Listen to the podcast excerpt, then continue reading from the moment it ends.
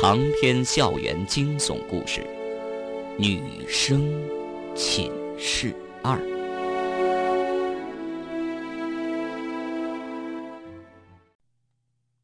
韩军承认了谋杀了梅干，但是他也同时说黄嘉文并不是他杀的。徐天一愣：“黄嘉文，不是你杀的？”韩军接着说。当然不是，我为什么要杀他？他只不过不喜欢我，不肯接受我罢了。我用得着杀他？是的，我喜欢他。我也不明白，我哪一点配不上他了？论长相、才华、能力，我都是百里挑一的。他是鬼迷心窍，自作清高。迟早有一天，他会明白。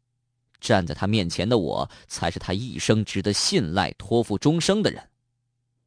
本来我还可以让时间来证明这一切，但他竟然当众拒绝我的好意，当着我那么多好友、同学面，让我下不来台，这口气不出不行。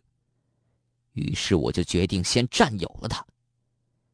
其实我并不是控制不了自己的欲望，也不想在那种情况下占有他身体。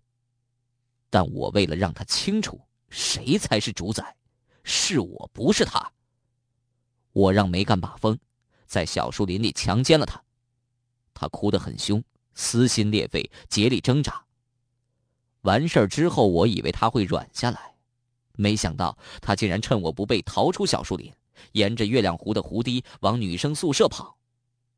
他实在太倔强了，这种事情算什么呀？哪个女人都要经历的。女生宿舍有值班老师，我怕他把事情告诉值班老师，连忙追过去。韩军突然停顿了一下，徐天连忙催问：“然后呢？”这时候，韩军的脸色原本就发白，却变得更加惨白了，颤抖着身体，两眼有些迷茫，呆呆的望着月亮湖。夕阳已沉，天色暗了下来。月亮湖的湖水如墨一般黑，一眼望去深不见底，仿佛一泓腐败中的死水，连湖边的风都带着那种恶心的腥臭味。你倒是快说呀！韩军僵尸般的脸竟然挤出几丝苦笑。说，我说出来，你们会信？徐天毫不犹豫的回答：“信。”我当然信。那好吧，我说，信不信由你。当时黄嘉文沿着月亮湖的湖底跑，我跟在后面追，可是没跑多远，就听到他尖叫一声，似乎被什么拉进了月亮湖里。我急忙赶到他落水的地方，看到他在湖水中挣扎，拼命的尖叫。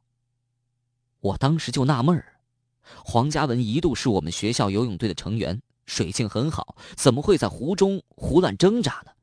而且是那种手忙脚乱、失去平衡的挣扎，看的样子似乎水里有什么东西在拉他。大约只有一两秒钟，黄嘉文就沉入湖底，再也看不到了。沉下去之前，鬼鬼，他一个劲儿的尖叫。梅干也赶过来了，吓得话都说不出来，站在那儿直哆嗦。我也愣了好一会儿，才慢慢恢复平静。黄嘉文始终没从湖水中浮现，看样子是凶多吉少了。我壮了壮胆子，脱了衣服准备下水，脚刚伸进湖水中，还没下水呢，就被什么东西狠狠的咬了一口，火辣辣的疼啊！抬起来一看，大脚趾头被咬破了皮，血流不止。我想起黄嘉文的尖叫，莫非月亮湖的湖水中竟然真的藏着水鬼？医学院里一直有月亮湖水鬼的传说，说一个女生因为感情问题跳到湖水中淹死了，她的尸体也没找到。每隔一段日子，不甘寂寞的水鬼就会从月亮湖中拉几个替死鬼下去陪她。我本来是无论如何都不相信的。但看到黄嘉文的神秘溺水，还有自己脚趾上血淋淋的伤口，惊慌失措，当时就有点信了，不敢再下水了，眼睁睁地看着黄嘉文消失在月亮湖里。我只记得，湖面上始终飘荡着薄薄的灰白色雾气，虽然有风，但那风怎么也吹不散那灰白色雾气，而且风中总夹带着那股子腥臭味，让人反胃。我在湖边待了很久，始终没看到黄家文的身影，确认他淹死在湖水中，才和梅干离开了。第二天，我们得知黄家文没有回到他的寝室。之前黄家文就经常逃课，同学一开始也没在意，等发现事情不对劲儿了，已经是几天之后的事情了。徐天突然想起，前晚他陪梅干再次去寻找陈安琪，梅干特别留意月亮湖，故意远离着湖底走路。难道韩军说的是真的？黄嘉文真的不是韩军所杀？而是被月亮湖中的水鬼拉下去做了替死鬼，这怎么可能呢？骗人！死到临头还狡辩！冯京怒骂了一声。也许因为同是女性的缘故，他对素未谋面的黄嘉文泛起了几分同情。眼前的韩军自我主义太强，完全不顾及黄嘉文的感想，竟然用如此卑劣的手段占有他。又害怕丑事败露而谋杀了黄家文。骗人！我知道我说出来你们也不信。我既然承认了梅干是我杀的，杀一个人是杀，杀两个人也是杀。我有这个必要欺骗你们吗？那陈安琪呢？他也不是你杀的。陈安琪，我杀他做什么？我和他无怨无仇，为什么要杀他？你倒是给我找一个杀他的理由。我说过了，我是一时气急，错手杀了梅干，根本不是有预谋的谋杀。你以为我是天生杀人狂啊？见人就杀，我还不至于这么变态。韩军狂笑着，仿佛一个疯子。这时候，带着警犬的两名刑警回来了，手上拿着一个包裹，上面还有些泥土。不用说，肯定是从校园的某个角落里挖出来的韩军的旧衣旧鞋，上面还有没干的血迹。肖强一直没有说话，这时候狠狠的吸了一口烟，把烟灭掉，走向韩军：“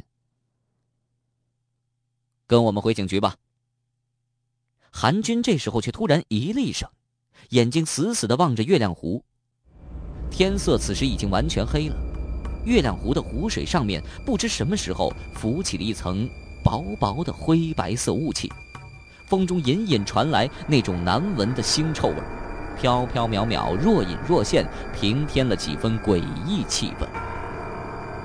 韩军冲着徐天竟然微微一笑，嘴角带有几分残忍的味道。我知道你们不信，现在就让你们相信。然后，韩军做了一件让所有人瞠目结舌的事，他纵身跳入了雾气茫茫的月亮湖中。韩军，你快回来！顽抗是没用的，你逃不了的。萧强在岸边大吼，一没留神让韩军跳进月亮湖。萧强心中有些恼怒。不过，月亮湖本来就是校园里的内湖，面积不大，无论韩军从哪个地方上岸，都逃不脱警方的追踪，不怕他借水遁走。跳入水中的韩军似乎在寻找什么，并没有向远处游走的意思。众人此时都涌到湖边，看着水中的韩军。临近湖边，水中的腥臭味更浓了，可能是鱼类的尸体腐烂的味道。此前月亮湖湖水清澈时，随时可以看到一群群颜色鲜艳的红鲤鱼，现在几乎绝迹了。有一次暴风雨过后。湖面上漂浮了成千上万的鲤鱼尸体，一些没死的也是鱼肚向上，苟延残喘，有气无力。校工花了很大精力来清理这些鲤鱼尸体，但是无论怎么清理都没办法清理干净，总是不断的有新的死鱼浮现。校工精疲力尽，准备第二天再来继续清理，结果第二天来的时候，发现那些死鱼尸体全都消失了。谁也不知道是为什么消失的。自那以后，月亮湖就一直飘荡着这种腥臭味到了夜晚，气味更浓，让人恶心的无法忍受。学校几次三番的要决心清理湖水，但是都因为资金问题被搁置下来了。韩军头上身上挂着几条水藻，在水中游来游去，东张西望，手在水下不停的挥动着。过一会儿，他脸现痛苦和迷茫之色，喃喃自语：“不可能的呀，怎么会这样？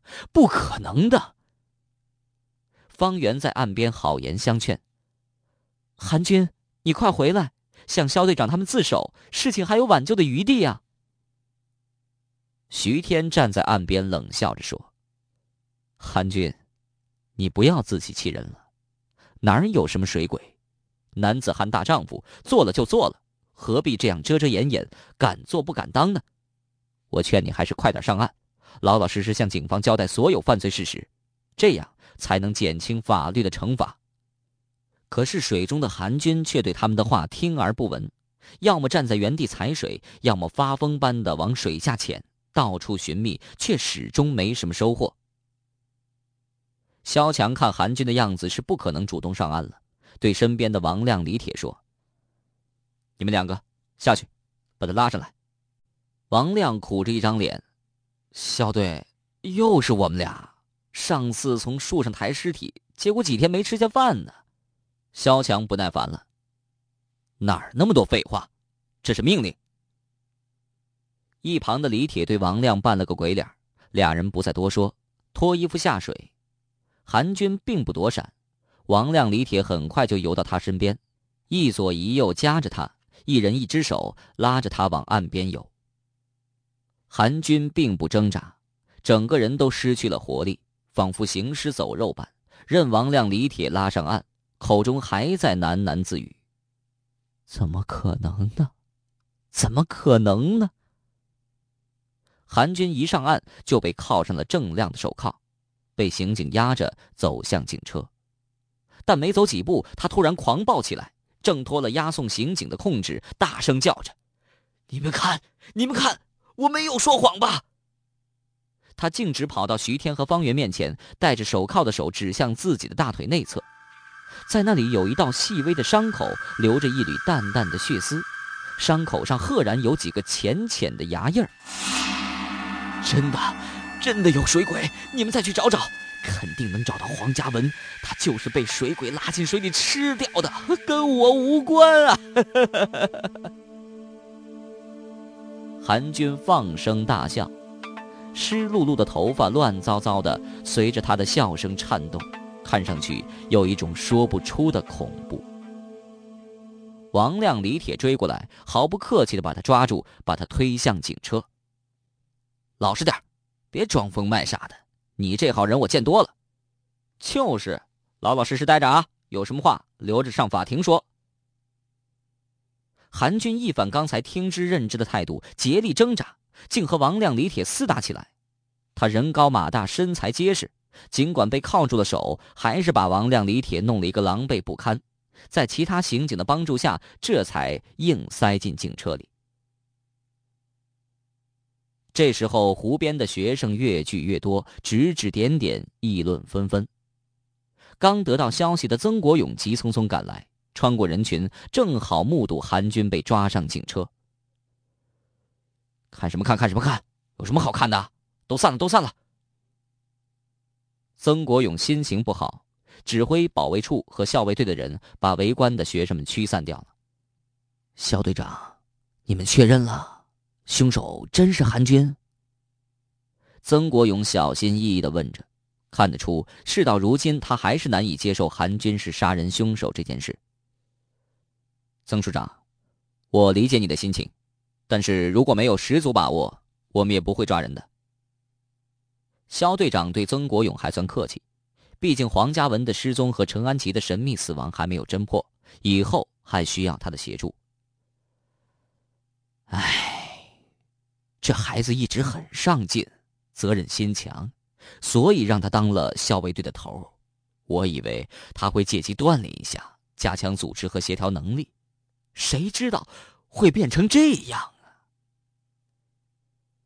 肖强递给曾国勇一支烟。处长，你也别想那么多。现在的人思想太复杂，学生也不例外。你们当老师的也管不了那么多。现在的社会风气太坏，容易带坏人，学校也不是一方净土啊。曾国勇接过烟，点燃，狠狠的吸了一口。你说，什么事儿啊？一个校卫队的头，结果知法犯法，而且犯的是十恶不赦的杀人罪，我怎么向他的家长、向学校领导交代？萧强拍了拍曾国勇的肩膀，却也不好再说什么。事情都查清了。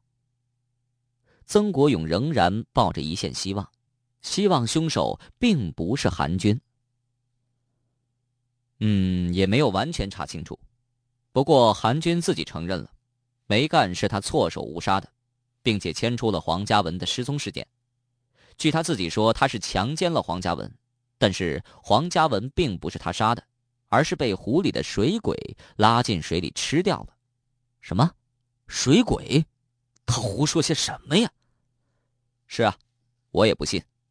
估计他是刺激过度，头脑混乱。陈安琪的死现在还是个谜。韩军的确没有谋杀陈安琪的动机。曾处长，您能不能把韩军同寝室的同学找来？我想查一下陈安琪被害时，他是否有作案时间。哦，这个没问题。曾国勇吩咐几个校卫队成员去把韩军的同寝室同学叫来。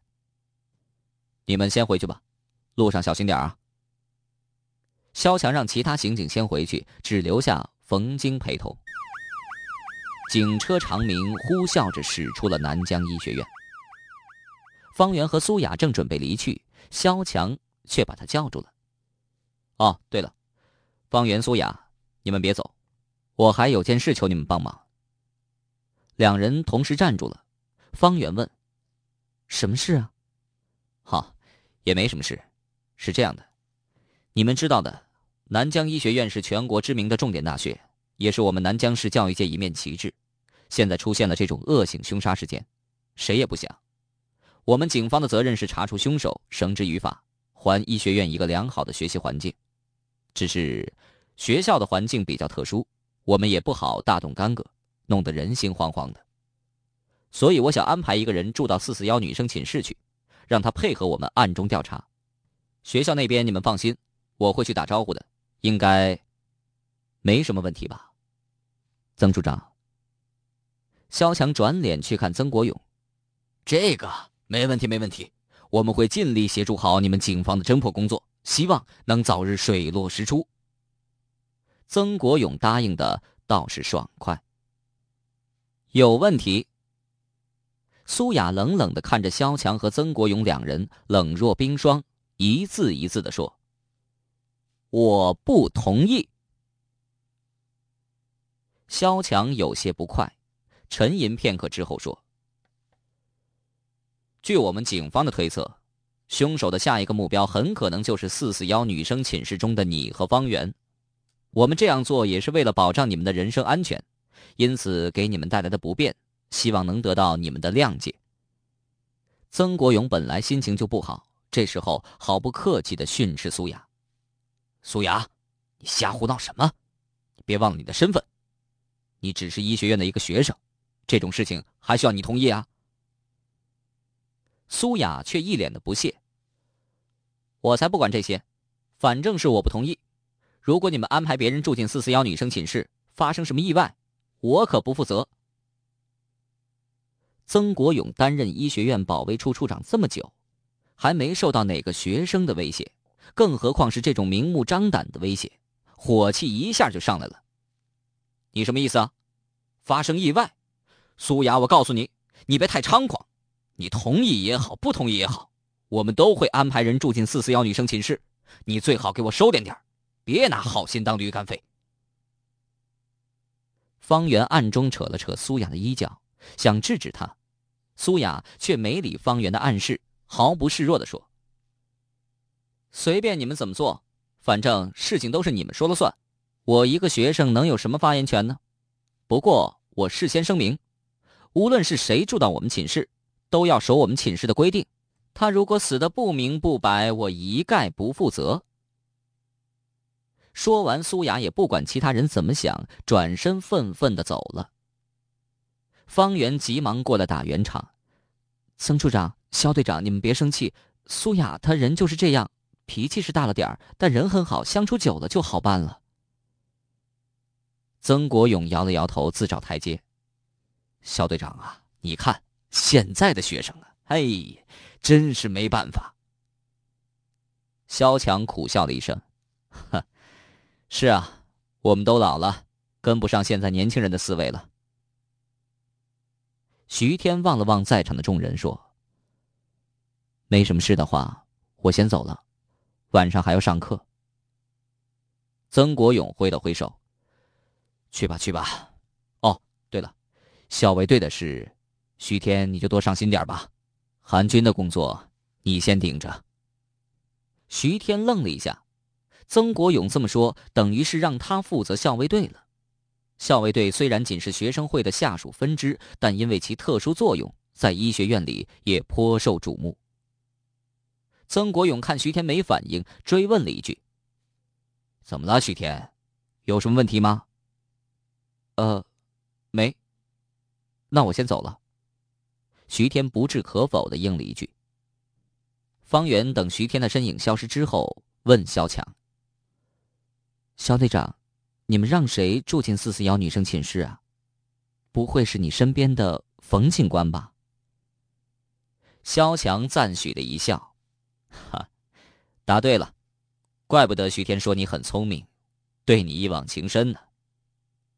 方圆脸上一红，肖队长，您乱说些什么呀？方圆自己当然知道徐天对他有种特别的好感。